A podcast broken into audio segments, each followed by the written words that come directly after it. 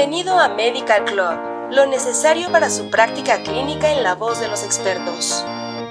Material de uso exclusivo para profesionales de la salud en México. Al reproducir este podcast está confirmando que es un profesional de la salud. Bienvenido a este nuevo capítulo de Medical Club. El día de hoy hablaremos de la escala PHQ-9. Esperamos que el contenido de este podcast te sea de ayuda para ti y para tus pacientes. Los trastornos depresivos son el conjunto de enfermedades de salud mental más frecuentes en la población general. Son cuadros que tienden a ser recurrentes y, eventualmente, crónicos, lo cual confiere una gran importancia al diagnóstico y tratamiento oportuno. Las personas con depresión pueden experimentar fluctuaciones de peso. Su función psicomotora puede ralentizarse o excitarse. También pueden persistir sentimientos de fatiga, culpa excesiva, incapacidad para concentrarse y pensamientos intrusivos de muerte.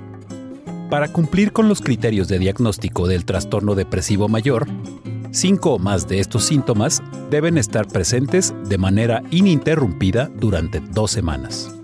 De acuerdo con la Asociación Americana de Psicología, el cuestionario de salud personal de nueve preguntas, denominado comúnmente PHQ-9, es la herramienta de detección de depresión más eficaz para el entorno de atención primaria. Fue desarrollada para abordar los criterios de diagnóstico del Manual Diagnóstico y Estadístico de los Trastornos Mentales y recopila los datos pertinentes para identificar el riesgo, el diagnóstico y el tratamiento de los trastornos depresivos.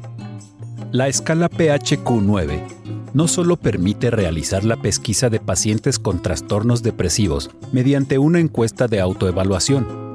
Además, define la severidad de dicho cuadro y el seguimiento del tratamiento.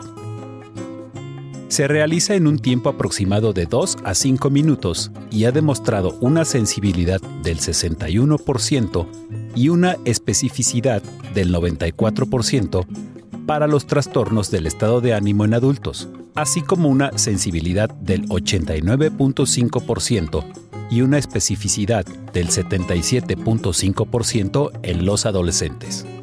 El PHQ-9 consta de nueve items que evalúan la presencia de síntomas depresivos en las últimas dos semanas. Cada item tiene un índice de severidad correspondiente a 0 equivale a nunca, 1 a algunos días, 2 a más de la mitad de los días y 3 a casi todos los días. De los puntajes obtenidos en la escala se obtiene la siguiente clasificación de trastornos depresivos. La presencia de 5 o más de los 9 síntomas depresivos con un índice de severidad de más de la mitad de los días y que uno de los síntomas sea ánimo depresivo o anedonia indica síndrome depresivo mayor.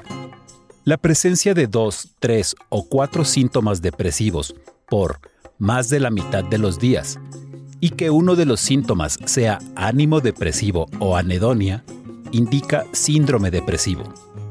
Asimismo, la presencia de al menos uno o dos de los síntomas depresivos, pero sin alcanzar a completar los criterios anteriores, advierte la presencia de síntomas depresivos positivos. Por último, si no se presenta ningún criterio diagnóstico más de la mitad de los días, es un indicador de no presentar síntomas depresivos. Debido a su fácil administración, buena aceptación y potencia para detectar trastornos depresivos, además de su brevedad y mínimos requerimientos operativos, el PHQ-9 resulta una herramienta de primera línea para el diagnóstico de dichos trastornos en atención primaria. Con esto cerramos el tema del cuestionario PHQ9 para los trastornos depresivos. Muchas gracias por habernos acompañado y esperamos que nos escuches en nuestro siguiente podcast informativo. Hasta pronto y no olvides compartir y suscribirte a nuestro canal.